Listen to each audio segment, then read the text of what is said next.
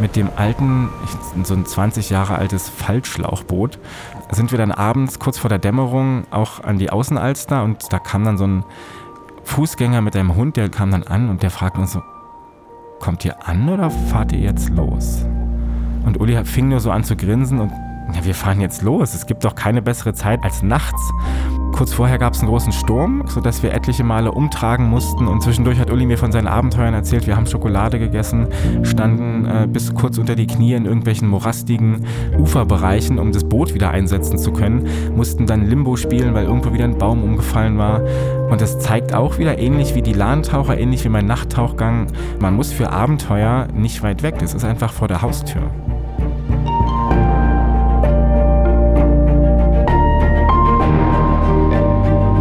Helden der Meere. Der Blue Awareness Podcast mit Christian Weigand. Hallo und herzlich willkommen zu dieser Episode von Helden der Meere. Stell dir vor, du sitzt in einem Workshop und dieser trägt den Titel How to Write Your Next Bestseller. Also, wie schreibe ich meinen nächsten Bestseller? Und er startet mit der Frage, welches Thema liegt dir ganz besonders am Herzen? Weiter wird gefragt, was möchtest du zu diesem Thema erzählen und vor allem, wie kannst du es so erzählen, dass ein ganz neuer Aspekt davon deutlich wird oder es auf eine ganz neue Art und Weise erzählt werden kann? Zu guter Letzt stell dir mal die Frage, was müsstest du eigentlich tun, um dieses Buch zu schreiben? Im Jahr 2018 saß ich in genau einem solchen Workshop. Das war reiner Zufall. Ich hatte nämlich gar nicht vor, ein Buch zu schreiben, sondern habe mich eher gefragt, was mache ich jetzt eigentlich nach dem Studium mit meinem Leben? Diese Fragen fand ich aber spannend. Es würde natürlich um die Meere gehen. Und ich würde erzählen wollen, welche Schönheit und Faszination von den Meeren ausgeht, aber auch vor welchen großen Problemen die Meere stehen. Und was jeder und jede tun kann, um diese Meere zu schützen. Und ich würde es nicht als Dokumentation des Ist-Zustands mit Zahlen, Daten, Fakten, sondern eher in Form von Geschichten erzählen. Geschichten von Menschen, die diese Probleme hautnah erlebt haben oder selbst zu einem Teil der Lösung geworden sind. Und als ich mir dann die Frage gestellt habe, was müsste ich eigentlich tun, um dieses Buch zu schreiben, ist bei mir komplett der Knoten geplatzt. Denn ich habe gemerkt, hey, um das zu erzählen, muss ich erstmal ans Meer gehen und diese Menschen treffen, ihre Geschichten einsammeln, damit ich überhaupt was zu erzählen habe. Damit habe ich dann angefangen und so richtig zum Buchschreiben bin ich dann nicht gekommen. Ich habe aus diesen Geschichten dann eher Vorträge entwickelt und vor allem auch diesen Podcast gestartet. Tja, und dann sollte es irgendwann doch noch klappen mit dem Buch. Das ist jetzt gerade neu erschienen. Es heißt Ein Leben für den Ozean und ihr werdet sicherlich schon einiges davon mitbekommen haben. In dieser Podcast-Folge unterhalte ich mich mit meinem Co-Autoren Florian Sturm darüber, was wir dann tatsächlich machen mussten, um dieses Buch zu schreiben. Wir nehmen euch mit ans Meer auf die Recherche zu unseren einzelnen Kapiteln und wir reden natürlich über all das, was man noch tun muss, wovon man vorher absolut keine Ahnung hatte. Und natürlich teilen wir auch wieder ein paar wunderschöne Momente, die wir am Meer erlebt haben. Ich wünsche euch ganz viel Spaß bei dieser etwas anderen Folge von Helden der Meere. Hi Flo. Hi Chris. Schön hier zu sein. Wir sind hier gerade in Leipzig bei dir und haben einen sehr, sehr schönen Anlass gefunden, uns zu treffen. Wir sind hier umgeben von, ich weiß nicht, ungefähr 800 Büchern, die wir geschrieben haben. Und jetzt müssen die natürlich alle verpackt werden. Und äh, genau, dafür sind wir hier. Genau, dafür sind wir hier und haben uns gedacht, wenn wir schon mal zusammensitzen, dann nehmen wir auch eine Podcast-Folge auf, bei der wir euch erstens mit ans Meer nehmen und zweitens dann auch mit in unser Abenteuer, was wir die letzten zwei Jahre hatten, dieses Buch über die Meere zu verfassen. Und damit wir jetzt nicht zu lange warten, ans Meer zu kommen, legen wir direkt los in der ersten Kategorie, dem Meeresrauschen. Meeresrauschen. Chris, wie sieht für dich der perfekte Moment am Meer aus? Also ich würde es jetzt mal beziehen auf einen perfekten Moment, den ich mit dir zusammen am Meer hatte. Und letztes, nee, dieses Jahr war das, dieses Jahr in der Algarve haben wir uns wiedergesehen und ich war mit einem Kumpel dort zum Surfen und es war klar, irgendwann würde Flo auch in die Algarve kommen. Ich kannte auch den Tag ungefähr, aber wir hatten uns noch nicht fest verabredet. Und mein Kumpel und ich waren gerade auf Wellensuche und sind so die Küste lang gefahren und es war eigentlich ein total guter Forecast, aber an den Stränden, an denen wir geguckt haben, gab es irgendwie nicht so den Spot, wo es so angekommen ist, wie wir uns das vorgestellt haben. Und dann hatten wir irgendwie so eine Eingebung, komm, wir checken jetzt nochmal so einen Strand, den wir irgendwie die letzten Wochen total ignoriert hatten, wo wir gar nicht so die riesen Erwartungen hatten. Und da sind wir dorthin gefahren und haben schon gesehen, oh, ich glaube, hier läuft's richtig gut. Und gerade am Anfang dieses Strandes waren auch richtig viele Leute im Wasser. Und dann haben wir so die Augen zusammengekniffen und so den Strand entlang geschaut und haben gesehen, ganz weit hinten da sieht so aus, als wäre da eigentlich auch noch eine ganz gute Welle, aber nur eine einzige Person, die da irgendwie im Weißwasser rumhüpft. Dann haben wir uns schnell umgezogen und wir sind dann den Strand entlang und an allen Surfern vorbeigerannt nach hinten und haben gehofft, dass es denn da auch so gut ist, wie wir es uns erhoffen. Und paddel raus und beim Rauspaddeln sehe ich auf einmal, dass dieser eine Typ, der im Weißwasser rumhüpft, der Flo ist. Das war dieser eine Typ, der immer versucht hat aufzustehen, es aber nie geschafft hat. Na, nie geschafft, das habe ich aber anders gesehen. Ja, also die eine oder andere Welle habe ich mal bekommen, aber genau, ich erinnere mich auch noch ziemlich genau daran. Ich wusste ja auch, dass du irgendwie hier in der Nähe bist, aber ähm, dass du dann da ankommst, ich habe dich schon mit deinen, du bist ja ungefähr gefühlt vier Meter groß. Ich habe dann irgendwann gewusst, ja, das könnte Chris sein und es gibt ja auch nicht so viele Leute, die mit Helm surfen und dann wusste ich, ich glaube, das ist Chris. Ja, genau. Und dann bin ich sind wir raus, haben uns dann da eine salzwasserig feuchte Umarmung gegeben, uns total gefreut zu sehen? Und ich war natürlich auch total hyped und stoked, dass jetzt hier gerade Wellen laufen und tatsächlich dann niemand da draußen im Peak saß. Und dann bin ich da mit meinem Kumpel rausgepaddelt und er hatte dann die erste Welle direkt angestartet.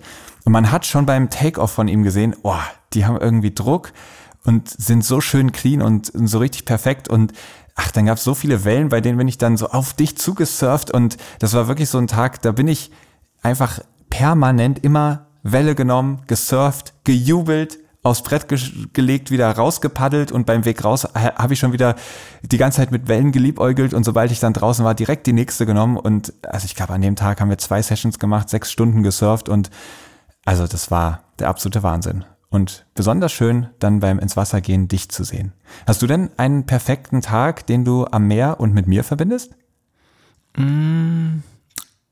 Ich glaube, es wäre der gleiche Moment gewesen. Ich war letztes Jahr gar nicht so viel am Meer. Äh, meine Wasserbegegnungen, die haben sich vor allen Dingen aufs Freitauchen konzentriert. Und ich bin relativ viel hier in Leipzig freigetaucht unter anderem auch im Winter, was ich allen Leuten nur empfehlen kann, wenn man draußen beim Umziehen auf der Plastiktüte steht, dass einem die Füße nicht im Schnee anfrieren und dann bei Minusgraden ins Wasser geht. Das war ganz magisch. Aber ein Moment, der mir da jetzt noch mehr im Kopf geblieben ist tatsächlich, wir waren, das ist gar nicht so lange her, vor vier, fünf Tagen waren wir Nachttauchen hier in einem Leipziger See. Aber mit, mit wir meinst du tatsächlich nicht uns beide, sondern du und ein Tauchbuddy? Genau, wir waren am, äh, zu fünft äh, mit meiner Leipziger Tauch-Community hier. Wir wollten einfach mal was anderes ausprobieren. Mhm. Und da waren wir dann, wir sind, ich weiß gar nicht, um neun, halb zehn sind wir am See angekommen, haben uns dann so langsam fertig gemacht. Es war noch relativ hell. Äh, wir haben so ein paar ungläubige Blicke geerntet von Leuten, die gerade noch baden waren, was denn diese Leute da mit Neoprenanzug und Taschenlampe und Boje und Flossen alles so machen. Und wir sind ins Wasser und ich habe direkt erstmal zwei riesengroße Karpfen, bestimmt 80, 90 Zentimeter gesehen im Flachwasser. Und dann schwammen wir weiter raus und, und paddelten weiter raus. Und irgendwann hat man dann gemerkt, dass das Licht immer schummriger wurde. Und unser Instructor, der uns dort an diesem Tag angeleitet hat, äh, René, ein Freund von uns, der hat, ist dann runtergetaucht auf 20 Meter, hat dort quasi die Boje festgemacht und unten unter Wasser einen großen Unterwasserscheinwerfer auf den Boden gestellt. Und als wir uns dann oben mit dem Breather fertig gemacht haben und im Wasser lagen und konzentriert haben und die Augen geschlossen haben, dass wir dann den Tauchgang möglichst entspannt angehen können, man hat von oben in diesem Schummerlicht diesen großen Scheinwerfer nur so als ganz müden Stern gesehen. Also man, man schaute nach unten und es war trotzdem, als würde man in den Sternenhimmel schauen. Und dann lag ich dort im Wasser, habe die Augen geschlossen, habe mich vorbereitet, bin runtergetaucht, erst mit Augen zu und dann, als ich die Augen wieder aufgemacht habe, hat man diesen grellen Scheinwerfer gesehen, der da unten diesen, ja, wie so eine Mond- und Marslandschaft sah das da unten aus, als dann dieser völlig surreale äh, Scheinwerfer da stand und es war, ich bin schon relativ viel freigetaucht, aber so Nachttauchgänge auch in einem relativ schnöden See um die Ecke, das kann schon ganz, ganz magisch sein. Sehr schön.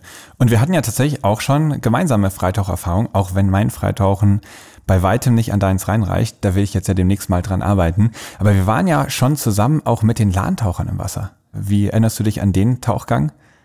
Das war auch sehr besonders, weil ich in einem Fluss, ich war vorher in einem Fluss in Österreich mal freitauchen, aber da gab's, ich weiß gar nicht, zehn Meter Sicht.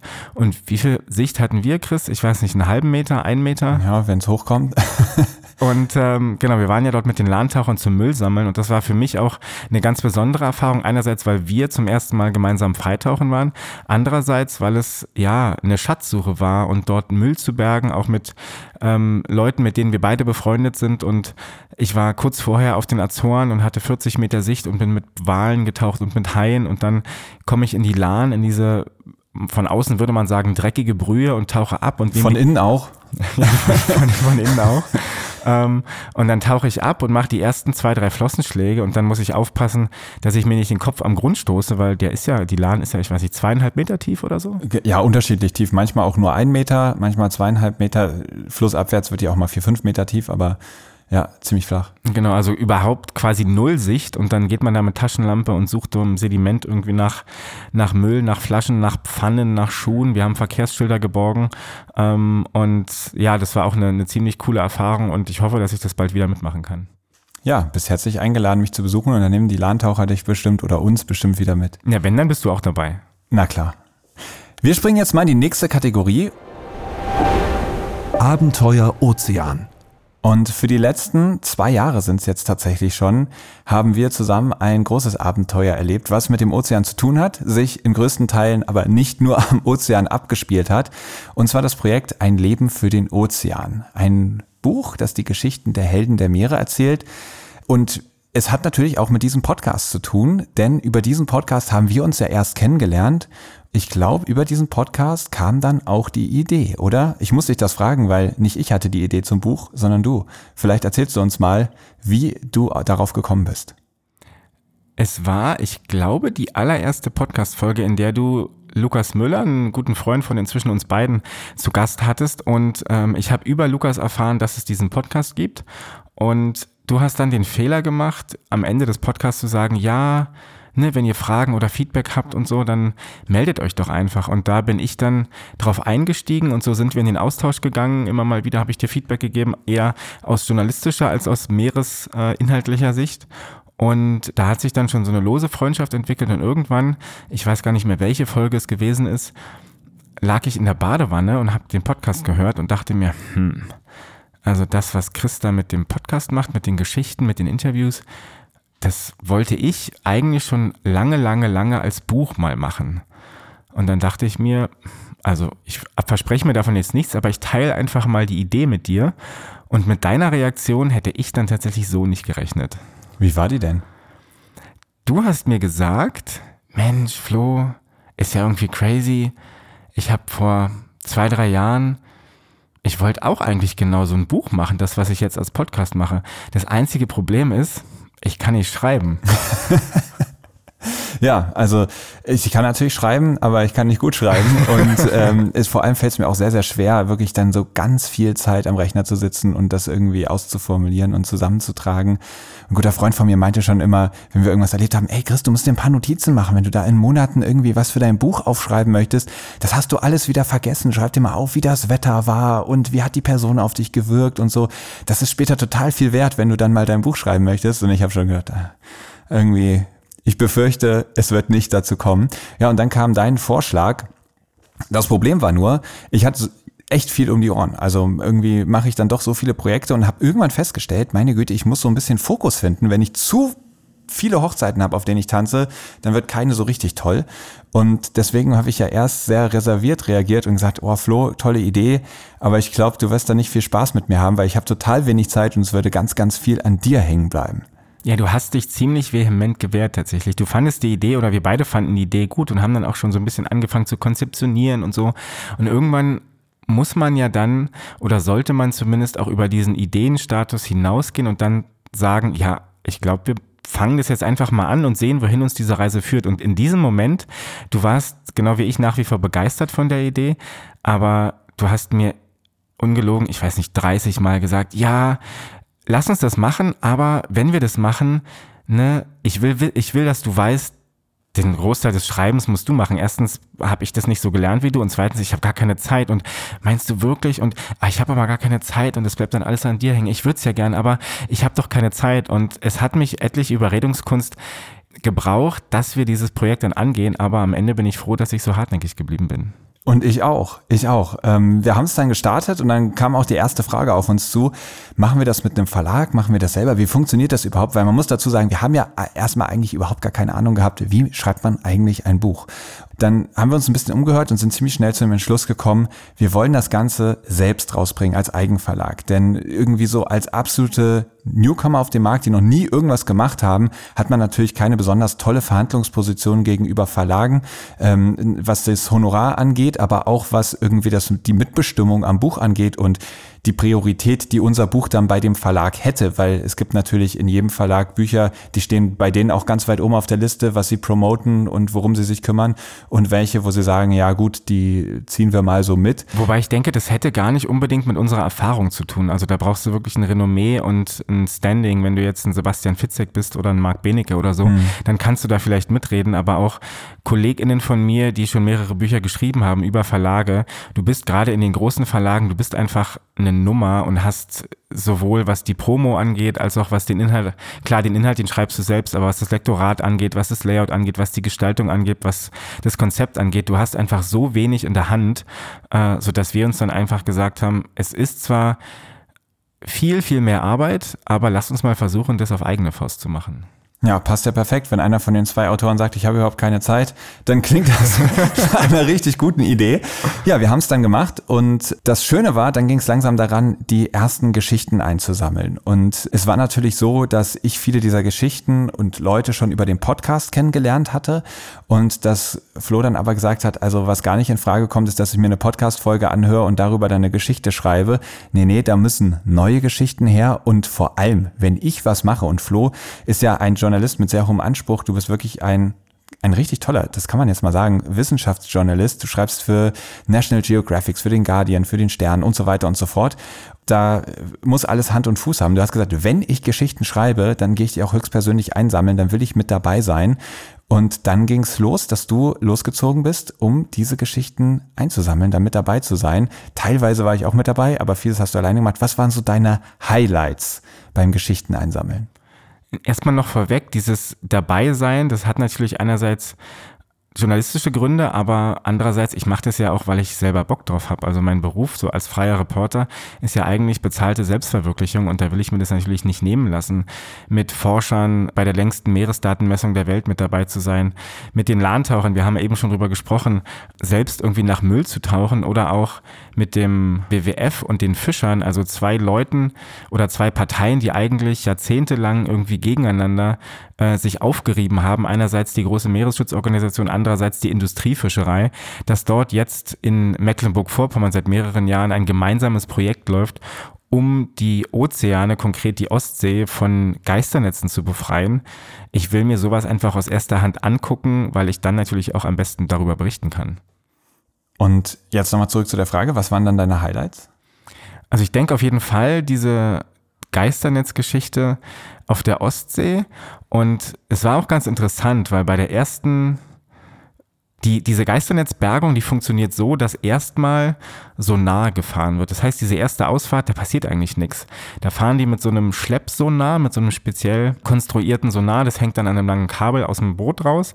Und da fahren die mit, ich weiß nicht, also relativ langsam, tuckert man dann in so Transekten, nennt sich das, also an vorgefertigten oder vorbestimmten Routen, chippert man dann so durch über die, über die Ostsee, guckt auf einen Bildschirm, sieht ein Bild, was so ähnlich aussieht wie von so einem, aus so einer Marslandschaft. Und das war's dann eigentlich. Es geht vier, fünf Stunden und Andrea, die Projektverantwortliche, meinte dann zu mir, Florian, willst du da wirklich mitfahren? Also die meisten JournalistInnen, die wir haben, denen ist das zu langweilig, ne? Die, da passiert ja nichts. Und die fragen dann quasi auf der eigentlichen Bergungsfahrt, was ist denn da eigentlich beim Sonarfahren passiert? Und ich habe zu Andrea gesagt, nee, ich will mit dabei sein, weil wenn ich wirklich darüber berichte, dann, das ist Teil dieses Jobs, es ist Teil dieses Bergungsprozederes und deswegen will ich mit dabei sein, sodass ich beim ersten Mal dann wirklich relativ, ähm, also es war ereignisarm. Ich glaube, das Spannendste dort war, dass der Fotograf seekrank geworden ist. Und dann mussten diese Daten, die dort gesammelt werden, wurden dann äh, ausgewertet und dann ging es vier Wochen später nochmal raus zum eigentlichen Bergen.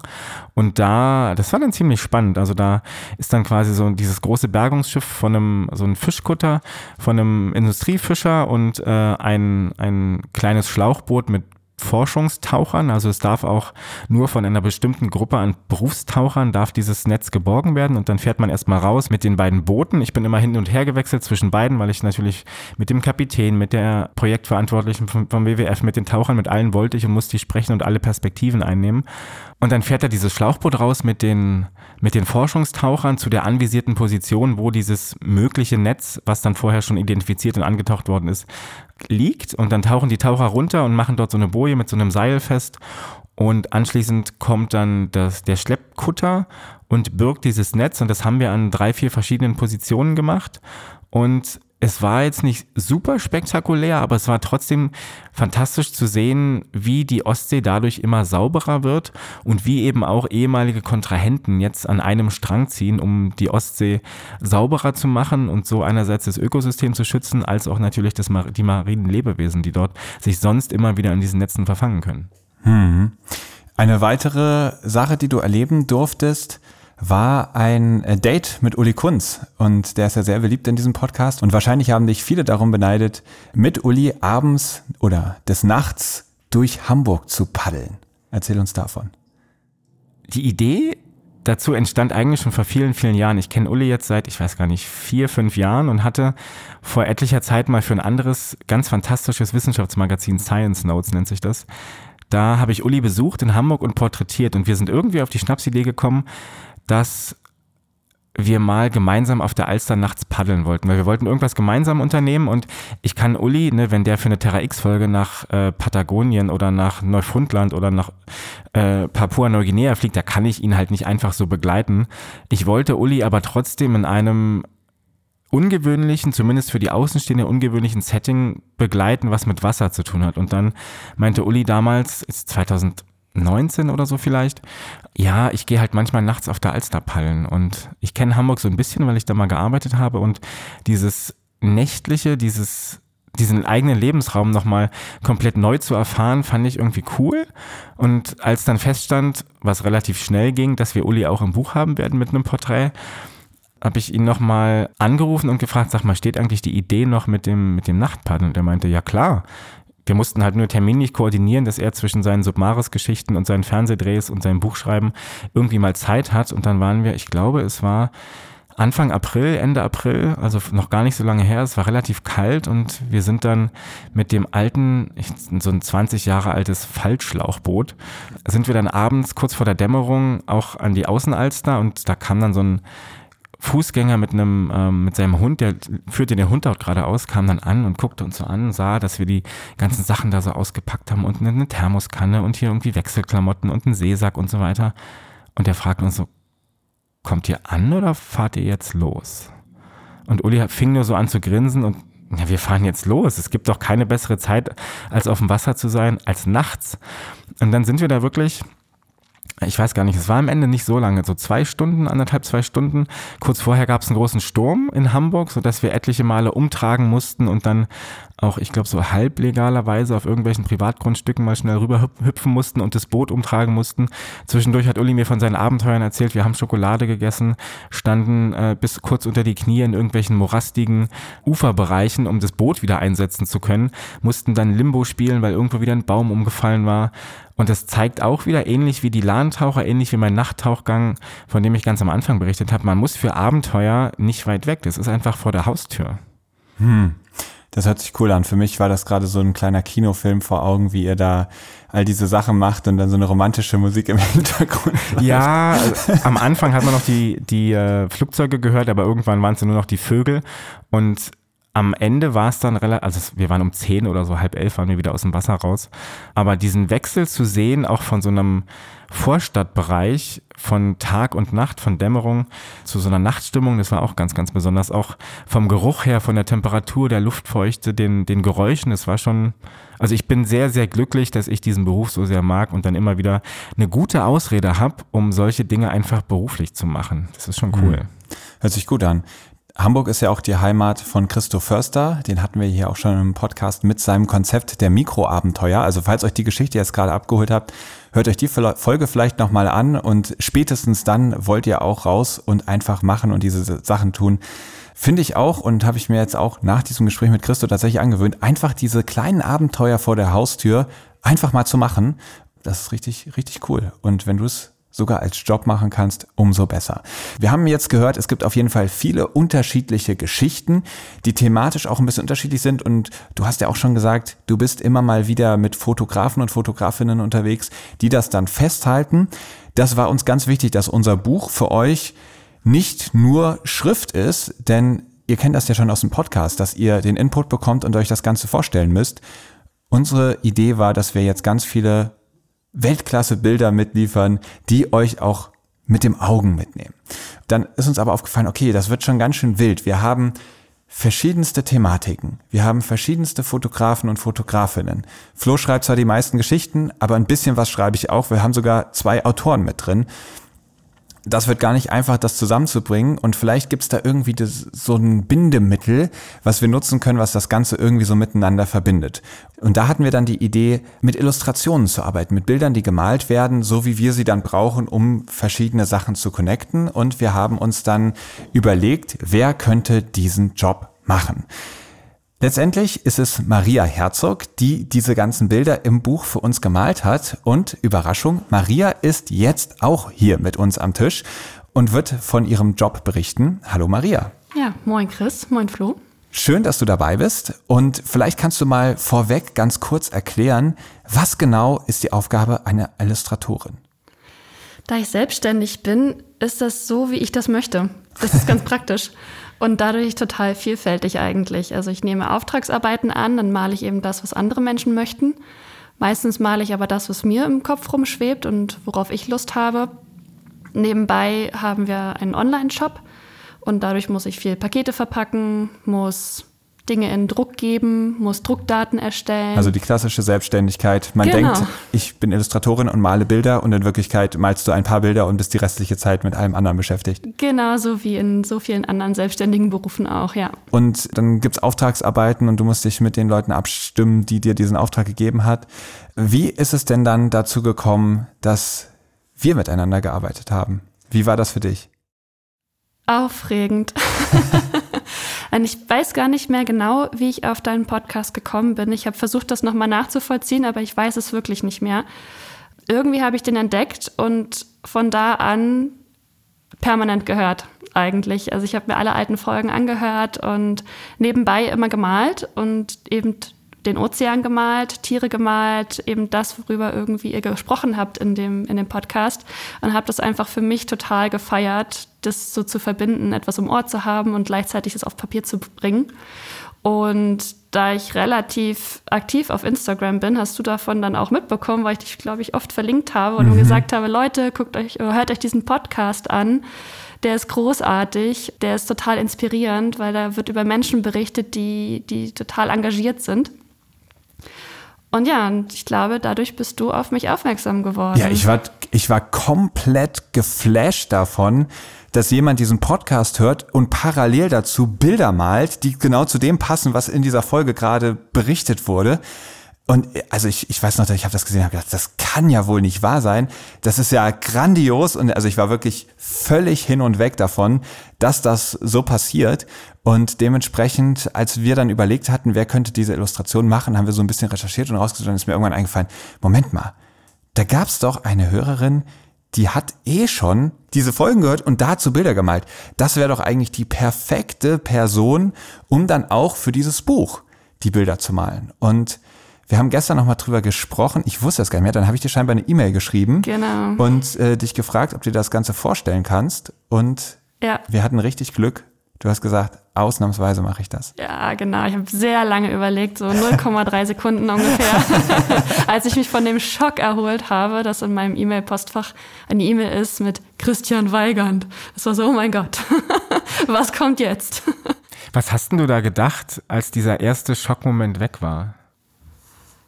Boah, schwer zu rekapitulieren. Ich habe, ich bin umhergehüpft, das weiß ich noch. Ich bin gehüpft, ich habe gegrinst, ich habe gequiekt, ich habe oh mein Gott, oh mein Gott, oh mein Gott. ähm, ihr habt es ja so ein bisschen beschrieben, was ihr vorhabt mit dem Buch und ich habe es durchgelesen und dachte, wie großartig, was für ein total gutes Projekt da möchte ich unbedingt mitmachen, weil das was Sinnvolles ist, weil das was Gutes ist, weil das in eine richtige Richtung geht, weil das mit Menschen ist, die sich eben engagieren für die gute Sache. Und natürlich möchte ich da mit dabei sein und da irgendwie kreativ mitwirken können. Hm. Ja, schön, dass du das so beschreibst. Deswegen war das irgendwie ab Anfang an auch so, so cool, dass wir zusammengearbeitet haben, weil man hat immer gemerkt, Maria ist so unfassbar top motiviert. Woher kam, kommt denn insgesamt deine Begeisterung für das Meer? Also ich komme von der Küste. Wo genau?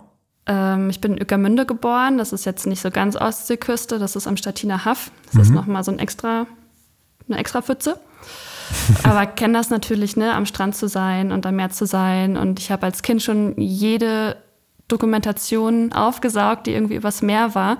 Äh, während alle anderen Kinder in die Freundebücher immer geschrieben haben, dass ihre Lieblingstiere Hunde und Katzen sind, waren es bei mir halt Haie und Krokodile vielleicht noch. das steht da überall mit drin. Das hat sich zwischendurch so ein bisschen verloren. Ich glaube, weil ich immer die Einzige war, die das so gefeiert hat und die da so, eine, so ein Interesse dran hatte. Also ich hatte auch als Kind eben Hai-Bücher und ähm, habe die auswendig gelernt und war dann aber immer die Einzige. Und das hat sich ganz doll verloren. Und das habe ich, ich glaube, mit, ja, auch mit dem Podcast irgendwie wieder so wiedergefunden. Also ich kam irgendwann wieder drauf, mich mehr mit, mit vor allem Haien zu beschäftigen und mit, der, mit dem Ozean, mit der Unterwasserwelt. Und ich denke, auch über diese Recherche bin ich dann wahrscheinlich auf den Podcast gestoßen und habe gemerkt, boah, ich bin gar nicht allein. Wie großartig ist das denn? Es gibt so viele Menschen, die oh sich ja, genauso. Wir sind richtig viele. Ja, wir sind richtig viele. Und ich bin so glücklich, dieses, das gefunden zu haben, weil ich mich nicht mehr so komisch fühle, dass ich das so feiere und dass es für mich so eine Faszination hat, weil es einfach so ein Gemeinschaftsgefühl ist. Da freue ich mich sehr drüber. Sehr, sehr cool. Und ich hoffe, ähm, die Arbeit mit uns hat dich dann nicht total ernüchtert, weil ich weiß, wir haben deine Gutmütigkeit und dein, dein Elan echt strapaziert. Was vor allem daran lag, dass wir am Anfang einfach so begeistert davon waren, dass du dabei bist und irgendwie hatten wir Ideen, ey, wir malen irgendwie Bilder zu jedem Kapitel und haben den Fehler gemacht, dass wir aus dieser Euphorie heraus ganz viele Aufträge so an dich gegeben haben, ganz viele Ideen und da so ein bisschen übers Ziel hinausgeschossen sind. Du hast dann ganz viel gemacht und irgendwann wurde uns klar, oh oh, ich glaube, wir kriegen das alles so gar nicht mehr in das Buch rein. Und ich weiß noch, es gab so einen heartbreaking Moment für mich, wo ich, wo wir, wo uns klar war, okay, wir müssen die Entscheidung treffen, dass nicht alles, was wir uns mal überlegt hatten, als Bild so in das Buch kommt, ähm, sondern dass wir das so ein bisschen reduzieren müssen, damit es nicht ein Overload gibt in diesem Buch. Ich weiß gar nicht, du hast es uns verziehen und äh, es uns nicht spüren lassen. Ich weiß nicht, wie schlimm es für dich war. Jetzt, wo das Buch gedruckt ist, kannst du es uns sagen. Jetzt kann ich endlich mit der Wahrheit rausrücken. ähm, der Moment war hart, weil ich natürlich so gehypt war, weil ich natürlich so drin war irgendwie. Deswegen, wir hatten das ja so kommuniziert, dass ich auch gesagt habe, okay, ich muss das jetzt erstmal kurz sacken lassen und dann, dann sprechen wir da nochmal drüber. Aber ihr habt es ja so unglaublich gut begründet, eben, dass es zu viel wäre und dass dieser Clash aus Illustrationen und Fotos, dass das einfach irgendwie dem Buch nicht gut getan hätte. Und das Ziel ist ja, dass das Buch gut wird. Das Ziel ist ja nicht, dass ich mich da irgendwie komplett in den Vordergrund dränge und irgendwie mich selbst so krass verwirkliche, sondern es ist ja von Anfang an ein, ein Gemeinschaftsding und ein Team gewesen. Ähm, deswegen war das dann für mich nach dem ersten Moment überhaupt nicht schwer, das auch loszulassen und zu sagen, gut, dann werden es weniger Illustrationen. Das Gute an, an, Kunst ist ja, dass sie ja nicht verloren ist. Die Bilder genau. sind ja trotzdem da. Ich kann sie nutzen, ich kann sie auch zeigen und sie sind eben trotzdem da und deswegen ist das ja nichts, verloren und keine Zeit verloren, weil jedes Mal, wenn ich male, übe ich. Jedes Mal kann ich ja nur besser werden. Also wenn ich was Neues male, bin ich garantiert nicht schlechter als beim letzten Mal. Mhm. Wobei es bei Kunst ja auch kein Gut und Schlecht gibt. Aber ähm, in meinen Augen dann, um meinen Ansprüchen zu ja. genügen.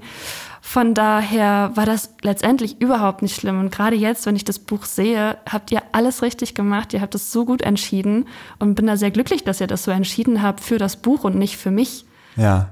Und du hast, glaube ich, auch dann noch gelernt, dass du Fische malen kannst, oder? Ja, aber voll. Ich habe noch nie Fische gemalt. Und dann kam von euch die Idee, mal mal diese Fischarten. Und die Fische, die jetzt im Buch zu sehen sind, das ist mein erster Entwurf. Ich habe das nicht zweimal, dreimal gemalt, wie sonst manchmal. Ich habe das einmal gemalt und ich war so begeistert und ich werde jetzt sehr viele Fische malen. Und man muss dazu sagen, wir haben um auch eben sicher zu gehen, das nennt man dann quasi journalistisches Fact-Checking, wir haben deine Illustration Biologen gezeigt und gesagt, äh, ne, was ist denn das eigentlich für ein Fisch? Und spannend, ja. Es war, also, ne, die haben alle gesagt, nö, passt, sieht super aus. So sehen die Dinger denn in echt auch aus. Ach, das ehrt mich sehr. Also fotorealistische Kunst von Maria Herzog. Nein, man muss wirklich sagen, diese Sachen sind auch nicht verloren gegangen. Eine Möglichkeit haben wir dann ja gefunden, ähm, einige der Bilder zu benutzen, indem wir ja dieses Postkartenset noch entwickelt haben, was auch ganz viele von euch bestellt haben und vielleicht auch schon zu Hause angeschaut haben. Man kann diese Postkarten auch bei euch im Online-Shop wildwasserfarben.de Genau, einige haben wir schon. Der Rest kommt wahrscheinlich dann auch noch dazu nach und nach. Genau, da kann man die bestellen. Ja, super cool. Ja, und es ging eben darum, einige Entscheidungen zu treffen, die für uns beide, Flo und ich sind, glaube ich, beide etwas konfliktscheuer mhm. und versuchen grundsätzlich in Harmonie mit unserem Umfeld zu leben und tun uns damit dann auch schwer, so eine harte Entscheidung zu treffen. Aber es war immer wieder nötig, um dem Buch so gut wie möglich gerecht zu werden. Und wir hatten noch eine zweite sehr, sehr harte Entscheidung. Und zwar muss so ein Buch ja auch zusammenge puzzelt werden. Und dafür braucht es dann einen Art Director oder eine Art Directorin, die das gut macht. Und ähm, wir hatten da Freunde, die auch schon im Eigenverlag Bücher dazu rausgebracht haben. Die haben uns viele Tipps gegeben, wie wir das Ganze angehen können. Und dann haben wir auch überlegt, mit denen zusammenzuarbeiten. Und wir hatten zwei, drei, vier, fünf Meetings dazu und es war eigentlich schon alles eingetütet. Und dann habe ich plötzlich ein ganz, ganz schlechtes Bauchgefühl bei der Sache bekommen, weil ich hatte das Gefühl, die sind einfach gerade zu überfordert mit zu vielen Sachen, dass wir da, glaube ich, hinten runterfallen. es gab so ein paar Anzeichen, dass irgendwie die Angebote, die sie gemacht haben, also dass, dass man da fünfmal irgendwie nochmal was besprechen musste, einfach weil die so mit anderen Dingen beschäftigt waren, dass ich gesagt habe, ey Flo, wir gehen, wir begeben uns da in Teufelsküche. Ich glaube, das wird nix. Problem war aber auch, wir hatten eigentlich kaum noch Zeit, weil wir wollten bald mit dem Crowdfunding starten. Wir brauchten ein Mock-up, also quasi die Vorschau von diesem Buch, was wir dann irgendwann mal rausbringen wollten. Und wir hatten gar keine Zeit, da jetzt nochmal was anderes zu suchen und äh, waren da so ein bisschen in so einer kleinen Sackgasse, ne? Ja, und genau in diesem Moment war ich dann derjenige, der zögerlich war, weil ich dann zu dir gesagt habe, ja, also ich kann dieses Bauchgefühl, ne, man kommt irgendwie unvorbereitet in die Meetings oder ähm, unser Gegenüber kam so ein bisschen unvorbereitet in die Meetings, wirkte so ein bisschen lethargisch und ich dachte mir aber, ja, hm, wenn man sich die Bücher anschaut und auch die machen auch Magazine, das passt schon alles, ne? Und am Ende geht's ja ums Endprodukt, sodass ich dann gedacht habe, naja, nee, das wird schon alles hinhauen. Und da bist du dann aber beharrlich geblieben und hast gesagt, nee, abgesehen vom Endprodukt, auch der Weg dahin muss ja stimmen. Und ähm, es wären auch viele Dinge gewesen, die wir dann nach und nach rausbekommen hatten, die wir hätten selber machen müssen, auch beispielsweise in der Druckabstimmung. Wir hatten eben nur ein be äh, begrenztes Budget und da haben die dann gesagt, ja, normalerweise, wir können es übernehmen, kostet aber extra, was ja auch erstmal legitim ist. Und wir haben innerhalb dieser anderthalb Jahre, die dann folgten, einfach mitbekommen, dass wir mit solchen Dingen komplett überfordert gewesen wären. Und da bin ich dir immer heute noch dankbar, dass du dein Bauchgefühl da getraut hast und gesagt hast, ja, also wir haben zwar jetzt mit denen schon so einen kleinen Anstoß gestartet, aber lass uns noch mal weiter gucken. Und dann hat der Zufall gespielt, oder? Genau, also ich äh, hätte, glaube ich, nur mit dem Bauchgefühl auch Schwierigkeiten gehabt, eine Lösung zu finden. Wäre da nicht eine schicksalshafte Begegnung gewesen. Und zwar war ich bei einem weiteren Gast aus diesem Podcast, bei Tim Kruse, der Pilger mit dem Paddel den wir hier schon äh, gehört haben, ähm, war ich in Kiel und wir haben abends eine Veranstaltung gemacht. Das war eine Premiere von, von einem Film von ihm. Und danach waren wir dann noch was essen mit so einem engeren Freundeskreis von ihm. Und dann saß ich da neben Stefan Klöpper. Und ihr könnt euch denken, auch Stefan Klöpper sitzt heute mit uns am Tisch, ist hier dabei beim Versandwochenende, denn er sollte noch einen ganz, ganz entscheidenden Teil für unser Buch übernehmen. Natürlich als Art Director. Hallo Stefan. Moin, hallo. Schön, dass du hier dabei bist. Erinnerst du dich noch daran, wie wir uns dann kennengelernt haben? Und wir saßen dann zusammen und du hattest erzählt, dass du vorher schon viel im Bereich des Drucks gearbeitet hast. Und ich habe das alles gar nicht so richtig verstanden, weil das für mich wirklich eine fremde Welt ist. Und du gesagt hast, ich mache mich jetzt aber selbstständig. Und äh, dann habe ich gedacht, hm, vielleicht wäre das ja eine Person, die uns beim Buch helfen kann. Und dann habe ich dir vom Buch erzählt. Ich weiß nicht, was war dein, was war dein allererster Eindruck von, von unserer Idee? Ähm, du hattest es ja kurz umrissen und ich wollte schon jahrelang immer mal ein Buch layouten, von vorne bis hinten und möglichst auch alles irgendwie handeln, auch den Druckbereich, weil das ja auch genau mein Steckenpferd war. Und ich war natürlich erstmal überwältigt, dass du überhaupt gefragt hast, aus dem bisschen, was wir beredet ja. haben. Ähm, so groß war die Verzweiflung. Ich war eigentlich von vornherein Feuer und Flamme, das ja. zu machen, ja. Ah, siehst du, da warst du dann so, so ein cooler Businessman, dass du gemeint hast, ja, klingt ganz spannend, ich könnte mir ja mal so ein bisschen was überlegen. Das ist meine schüchterne westfälische Art. Ach so. und war das dann eher das Thema Buch, was dich da gecatcht hat oder das Thema Ozean? Ich glaube eher das Buchthema erstmal. Und während des Machens hat mich das dem Ozean nochmal näher gebracht. Also ich bin jedes Jahr am Ozean, Windsurfe und surfe auch eigentlich äh, ja seit Jahren bedrängt mich immer schon diese Verschmutzung, die man an den Stränden sieht. Und dass dieses Buch das alles abdeckt, ist natürlich nochmal ein toller Aspekt gewesen und hat nochmal die Motivation verstärkt auf jeden Fall. Ja, und jetzt ist ganz spannend, äh, welche Aufgaben du dann für uns erfüllst, weil Art Director ist sowas, das hat man schon mal gehört, aber tatsächlich, bis wir jetzt dieses Projekt zu Ende gebracht haben, ich konnte mir da nie so richtig was drunter vorstellen. Man denkt ja immer so, alles klar, man hat dann irgendwie einen Text, man hat Bilder, man hat vielleicht Illustrationen, ja, und dann steckt man das halt zusammen und dann wird das Buch fertig. Mein Problem bei der ganzen Sache ist immer, ich habe eine Idee im Kopf, wie es aussehen soll, aber wenn ich es zusammenpuzzle, es sieht einfach aus wie ein Schulkind, was jetzt ein Plakat gestalten soll und es hat nicht das, was man sieht, wenn man ein Magazin oder ein toll gemachtes Buch ausschlägt, wo es einfach alles so ineinander greift und Emotionen auslöst und, und, und so toll ist. Und ähm, das war unsere Hoffnung, dass du das erledigen kannst. Und du konntest genau das tun und vieles mehr. Vielleicht kannst du mal so ganz kurz zusammenfassen, aus deiner Sicht, was so die Aufgaben waren, die du für dieses Buch übernommen hast. Also als Grafikdesigner ist es natürlich erstmal wichtig, ähm, viele Fragen zu stellen viel zuzuhören. Mhm. Stimmt, du hast uns erstmal interviewt am Anfang. Was wollt ihr eigentlich mit diesem Buch? Ja, genau. Und was ist die Motivation und welche Gefühle verbindet ihr damit? Stimmt. Man muss irgendwie, um im Bild zu bleiben, vielleicht erstmal so eine gemeinsame Wellen, auf die gemeinsame Wellenlänge kommen. Ja. Um mich in euch zu versetzen und eure Wünsche vielleicht visuell mir besser vorstellen zu können. Hattest du das Gefühl, du musstest den Stil, der aus intuitiv aus dir rausgekommen wäre, stark anpassen, damit es zu uns passt? Oder war es eher so, dass du gedacht hast, ah ja, okay, äh, bei den zwei Fanlein im Wind kann ich meinen Stil ganz gut durchbringen. Genau, ich stelle einfach die Fragen so, dass ich dann das machen kann, was ich will. Also wir wollen jetzt nichts unterstellen, aber ich, ich äh, wäre mir gar nicht so sicher gewesen, dass ich irgendwie schon so einen festen Stil oder so im Kopf gehabt hätte. Ich hatte euch ja diese sogenannten Moodboards gemacht, also visuelle Bilder mhm. irgendwo hergeklaubt aus dem Internet, die aus den Fragen und Antworten von euch. Ich dachte, die passen vielleicht ganz gut und auch zu eurem Geschmack. Und so haben wir uns dann ja per Trial and Error mhm. da so langsam rangepirscht, was gefällt euch. Und ich habe dabei nichts ausgesucht, was mir überhaupt nicht gefällt. Ja.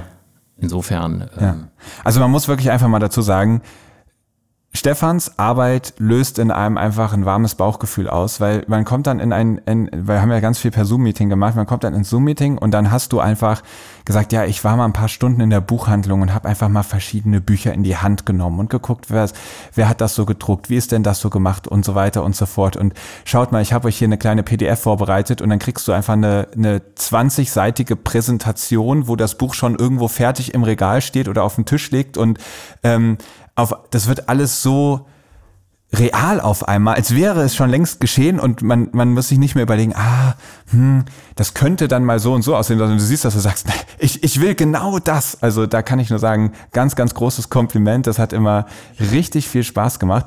Ähm, aber das war ja nicht das Einzige, was du gemacht hast. Dieses Design. Jetzt habe ich dich auch schon wieder unterbrochen. Erzähl mal weiter, ähm, was dann so dein Anteil war. Ja, letztendlich war das Thema natürlich äh, Plastik in den Ozeanen, ganz wichtig bei der Papierauswahl. Das wird dann nicht folienkaschiert, das Buch. Das hat dann äh, schon eine Papiereinschränkung dann gegeben, oder eigentlich Einschränkung ist das falsche Wort, weil die Haptik des Buches durch die, das ungestrichene Papier bringt einen vielleicht auch eher mit Natur in Verbindung, als wenn es jetzt so ein glattes äh, Hochglanzpapier wäre. Mhm. Jetzt fängst du gerade schon so an, vom Buch zu erzählen und ich finde das so spannend, weil unser Blick auf dieses Buch so unterschiedlich ist. Wenn ich mir das angucke, ich habe das hier gerade liegen, nehme es jetzt mal in die Hand, dann sehe ich einen Titel, dann sehe ich, ähm, sehe ich ein Bild, was auf mich wirkt. Ich finde irgendwelche Farben toll und dann schaue ich rein und mir geht's vor allem um die Inhalte. Und es ist so spannend, wenn du, der du dann ja auch für unseren Druck verantwortlich warst, das hast du dich wirklich alles drum gekümmert, die Materialien ausgesucht, die Druckerei ausgesucht und so weiter und so fort. Du hast ja wirklich dann auch Proben bekommen, wie, wie, die Papiere so sind und so weiter und so fort und das alles ausgesucht. Ich reiche dir jetzt mal das Buch. Vielleicht kannst du uns mal aus deiner Perspektive beschreiben, was wir uns dann da zusammengestellt haben. Ja, also für mich ist es erstmal ein, äh, ein sinnliches Erleben. Also ich begreife das Buch. Haptisch. Im, Im, wörtlichsten Sinne und äh, bekomme gleich schon ein Gefühl dafür. Meistens schlage ich das Buch auch noch auf und rieche da einmal rein. Und wie riecht's? Riecht gut. Wonach riecht es?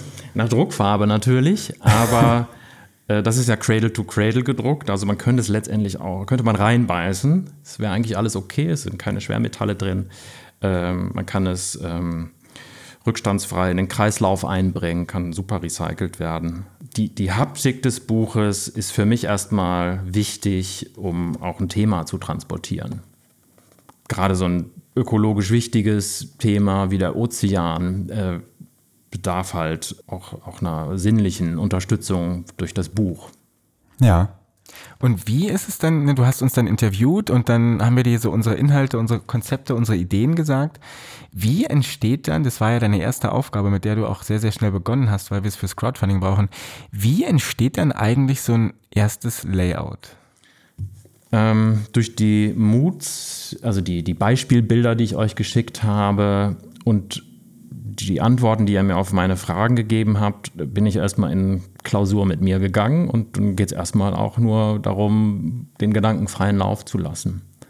Und ähm, dann fangen so die ersten Scribble, also die kleinen Zeichnungen an, die man hat. Und vielleicht bringt man auch schon was im Computer zusammen. Und so entwickelt man das Tag für Tag in eine Richtung, wirft das dann am nächsten Tag vielleicht auch nochmal um und äh, macht eine Schriftauswahl, die vielleicht gut passen würde. Was könnte ein gutes Aufmacherbild sein? Und dann habe ich, äh, glaube ich, drei Beispiele gehabt, die ich euch präsentiert habe. Und dann entwickelt man das eigentlich gemeinsam so ein bisschen. Hm. Es geht da gar nicht so sehr um mich und was mir gefällt. Das, ich würde natürlich ungern irgendwas machen, was mir gar nicht gefällt. Ähm, aber es ist vor allen Dingen ein Gemeinschaftswerk auch. Mhm. Fandest du es denn schwierig, diese ganzen unterschiedlichen Komponenten zusammenzubringen? Also, äh, wie gesagt, zwei Autoren, wie viel waren es? 30 bis 50 unterschiedliche Fotografen und Fotografinnen? Ja, so drei Dutzend ungefähr, würde ich sagen. Ja, ja, dann noch die Illustration von Maria. Also das ist ja schon ein ganz schönes Potpourri. Ja, es war letztendlich gar nicht so schwierig, weil ich relativ früh schon eine Idee hatte, wie es gut sein könnte. Also mit Marias Bildern als Buchteiltrenner, dem Leser dann auch wirklich zeigen, hier fängt was an, hier hört was auf, hier fängt was Neues an. ja, das fand ich, ähm, ging eigentlich sehr flüssig von der Hand. Ja. Ja, und das war für uns grundsätzlich auch von Anfang an relativ klar, wenn wir ein Thema zum Thema Ozeanschutz und Meeresschutz machen, dass dieses Buch halt so nachhaltig wie möglich produziert werden sollte, ne, um eben diesen, diesen Carbon Footprint und diese Plastikverschmutzung so minimal wie möglich zu halten. Und da haben wir dann, ich weiß gar nicht, ob wir es uns einfach gemacht haben, aber wir haben dann gesagt, Stefan, wie geht das eigentlich so nachhaltig produzieren? Kannst du dich mal schlau machen? Ja, er hat mich auch ein bisschen auf die Idee mit diesem Cradle to Cradle gebracht. Äh, was ich so noch nicht kannte aus der Druckindustrie, so blauer Engel und Vielleicht so kannst du es ganz kurz erklären. Von der Wiege zu Wiege, es bleibt also, letztendlich geht es um Kreislaufwirtschaft, sodass man äh, irgendwas herstellt, was man wiederverwenden kann ohne Probleme. Und anders als beim Recyceln, was man sonst so kennt und da meistens verbrannt wird, ist der Ansatz hier anders. Nämlich jedes Material, was verwendet wird, von der Druckfarbe bis zum Papier, wird darauf geachtet, dass das so produziert wird, dass es diesen Cradle-to-Cradle, also von der Wiege zur Wiege Kriterien gereicht. Das ist beim blauen Engel ein bisschen anders. Insofern war ich ganz begeistert, dass das möglich ist und äh, wir eine Druckerei gefunden haben und die zum Beispiel auch sagt, die Folienkaschierung des Umschlages, was viele machen, um das Buch zu schützen, damit es immer schön aussieht. Also das heißt quasi, die Außenseiten des Buches sind nochmal mit einer ganz dünnen Plastikfolie überzogen. Genau, ja, genau. Und ich hatte ja auch im Vorfeld noch mit ein paar Buchhändlern gesprochen, die gesagt haben, ja, wir versuchen den Verlagen das auch schon einzureden, auch gerade wenn die Bücher geliefert werden, sind die dann ja nochmal in jeweils ein Buch in eine Folie eingeschweißt zusätzlich. Mhm. Ein Riesenhaufen Müll, der einfach nur für den Transport gebraucht wird. Und äh, für die Buchhändler auch äh, enorme Kosten verursacht und natürlich ein riesen Umweltproblem ist. Ja, und da haben wir dann ja durch dich auch die Druckerei gefunden, mit der wir dann gedruckt haben, die da sehr, sehr viel anbietet, sehr, sehr viel Wert auch schon drauf legt seit, seit ganz langer Zeit und haben dann wirklich gesagt, hey, wir machen keine Kompromisse, wir versuchen einfach in jedem Bereich das Nachhaltigste zu machen, was geht. Gibt es jetzt noch so Punkte, wo du sagen würdest, okay, das geht noch besser? Also da gibt es ja dieses äh, Lesebändchen, das ist, glaube ich, zumindest irgendeine Kunststoffverbindung. Ähm, das kann man sicherlich noch verbessern, aber ähm, ansonsten ist das schon ein ziemlich gutes Produkt. Ja. Auch inhaltlich will ich anmerken an dieser Stelle. Okay, sehr schön. Ja, vielen lieben Dank, dass wir auch ähm, da mal ins Detail gehen konnten, weil ich finde das so spannend, wenn wir uns am Anfang vorgestellt haben, wir machen mal ein Buch und das ist ja vielleicht auch, was viele von euch sich so dann vorstellen. Okay, die beiden machen ein Buch, die schreiben irgendwie ihre Texte, machen ein paar Bilder und äh, ab geht's das hat sich dann rausgestellt, da gehörte dann doch noch sehr viel mehr dazu. Und ich bin so, so froh, dass wir mit euch beiden, Maria und mit Stefan, dass wir mit euch da jeweils jemanden gefunden haben, der oder die genau für das, was wir nicht so gut können, die Begabung hat und das gerne macht. Und dadurch ist dieses Buch überhaupt erst möglich geworden und dementsprechend jetzt auch nochmal in diesem Rahmen ein riesengroßes Dankeschön an euch beide. Zu den beiden findet ihr auch nochmal Links zu den Homepages und Kontakt und ähnlichem in den Show Notes. Und falls ihr sagt, Mensch, so eine Illustration, das brauche ich ja unbedingt mal. Oder einen eigenen Art Director, der herausfindet, was ich eigentlich möchte und genau das gestaltet, was ich dann brauche, das wäre doch klasse, dann kontaktiert ihr unbedingt mal. Wir können sie uneingeschränkt empfehlen. Aber nicht zu viele Kontakte, weil sonst können sie nicht mehr für uns arbeiten. Ich würde es Ihnen gönnen. Vielleicht äh, haben wir noch einen Stein im Brett, Flo. So, jetzt haben wir gerade äh, sehr, sehr viel über Details gesprochen, die ich aber auch spannend und wichtig finde. Und darum soll es in dieser Folge ja auch gehen, dass man herausfindet, was eigentlich alles dazugehörte, dieses Buch zu machen. Und dann hatten wir alles und unser Mockup konnte entstehen. Wir hatten die ersten drei Kapitel und haben dann das Crowdfunding gestartet. Denn das, was es dann kostet, selber 2100 Bücher zu drucken, die es am Ende geworden sind. Das hätten wir uns jetzt aus der Portokasse nicht leisten können. Wir brauchten also euer Vertrauen und eure Unterstützung, damit dieses Buch überhaupt gedruckt wird. Kurze Frage an euch. Hattet ihr Zweifel, dass wir das Geld zusammenkriegen könnten? Ich glaube, es war klar, wir brauchen ich glaube, am Anfang haben wir so mit 25.000 Euro gerechnet. Am Ende sollten es jetzt eher 30 werden, aber ähm, wir haben gedacht, 25.000 müssen wir einsammeln, damit wir das Ganze machen können. Habt ihr geglaubt, das klappt? Also ich habe schon dran geglaubt. Ich hätte nicht erwartet, dass es, also es war nicht schwierig. Wir haben es ja am Ende wirklich gut geschafft, aber es war sehr arbeitsintensiv. Aber geglaubt habe ich schon dran. Hm. Und ihr beiden, habt ihr gedacht, das äh, wird schon was oder habt ihr gedacht, oh oh? Ich verstehe jetzt gute Hoffnung. Ja, ich hatte keinen Zweifel. Überhaupt nicht. Okay, aber Maria, muss man auch sagen, hat einfach die allerkrasseste Werbung von uns ja. eigentlich. Ich glaube, Maria hat wahrscheinlich so viel Werbung für das Buch gemacht wie alle anderen Menschen auf diesem Planeten zusammen. äh, das war wirklich äh, großartig und du bist ja auch bei Social Media, glaube ich, diejenige mit der größten Reichweite und der größten Begabung. Das kann man, glaube ich, auch nochmal dazu sagen. Hast du dran geglaubt, Chris? Äh, ja, irgendwie, wenn, ich, wenn ich mir so die Frage stelle, ich habe da nie dran gezweifelt. Für mich war das irgendwie immer, ja, komm, dann machen wir das Crowdfunding. Und hätte ich nicht dran geglaubt, dann hätte ich das, glaube ich, auch nie gemacht, weil das wäre ja Wahnsinn, wie, wie, viel Arbeit wir dann da letztendlich reingesteckt haben. Und deswegen war auch relativ schnell schon klar, also schon weit bevor wir bei 25.000 waren, dass wir gesagt haben, ey, wir haben jetzt schon die ersten drei Kapitel, wir haben hier schon ein paar hundert Leute, die das Buch vorbestellt haben natürlich drucken wir das. Also die Option gab es für mich eigentlich gar nicht, dass wir dann doch nicht drucken. Dass wir am Ende wirklich so viel Geld eingesammelt haben, das hat ja genau gepasst. Also es, es war quasi, wir sind jetzt mit dem Druck fertig, mit dem ganzen Versand, den wir jetzt noch zahlen müssen. Also ich glaube, wir sind jetzt so ein paar hundert Euro im Minus, aber es ist auch ein paar tausend Euro dann doch teurer geworden als gedacht. Also es ging genau auf. Also wenn jetzt noch, was weiß ich, zehn Bücher bestellt werden oder sowas, sind wir quasi genau bei null und alle Kosten wurden gedeckt und wir haben jetzt dann noch ein Lager voll mit Büchern. Damit hätte ich nicht gerechnet. Ich hätte gedacht, es könnte auch sein, dass wir da dann doch nochmal irgendwie persönlich in Vorleistung gehen müssen und dass es dann haarig wird, das irgendwie einzusammeln. Und dementsprechend waren wir dann auch extrem dankbar, dass so viele von euch dabei waren, dass wir dann auch noch ein paar Partner gefunden haben, die größere Fördersummen gegeben haben. Ähm, da haben wir ganz, ganz tolle Stiftungen ähm, kennenlernen dürfen. Ihr findet das alles im Buch. Da haben wir hinten extra eine Dankeschön-Seite für all die Supporter reingestellt. Und dann war klar, okay, jetzt legen wir los. Dann wurden noch die restlichen Geschichten eingesammelt, dann wurden weitere Bilder gemalt. Wir hatten ja bisher erst drei Kapitel und dann war irgendwann mehr oder weniger alles zusammengesammelt. Und dann kam nochmal der ganz, ganz große Einsatz von Stefan, der dann äh, zum Dirigenten wurde und Zeitpläne erstellt hat, bis wann wir ihm was liefern müssen. Und dann ging es ans Entwürfe machen und irgendwann äh, haben wir ein, zwei Wochen lang quasi nur Korrektur gelesen und jeden Tag Schleifen gehabt, wo wir uns überlegt haben, wie verändern wir dies, das und jenes. Und dann kam der Zeitpunkt, wo wir auf Absenden gedrückt haben, beziehungsweise Stefan hat das, glaube ich, gemacht. Und wir haben die Druckdateien an die Druckerei gegeben und dann gab es kein Zurück mehr. Dann war klar, okay, ab jetzt sind wir hier durch mit unserer Arbeit. Jetzt ist die Druckerei dran. War ein komisches Gefühl, weil wir haben dann auch irgendwie so zwei, drei Wochen gar nichts von denen gehört. Man hat sich gefragt, passiert irgendwas? Liegen da irgendwo ganz viele Ein Leben für den Ozeanbücher oder haben die uns vielleicht vergessen?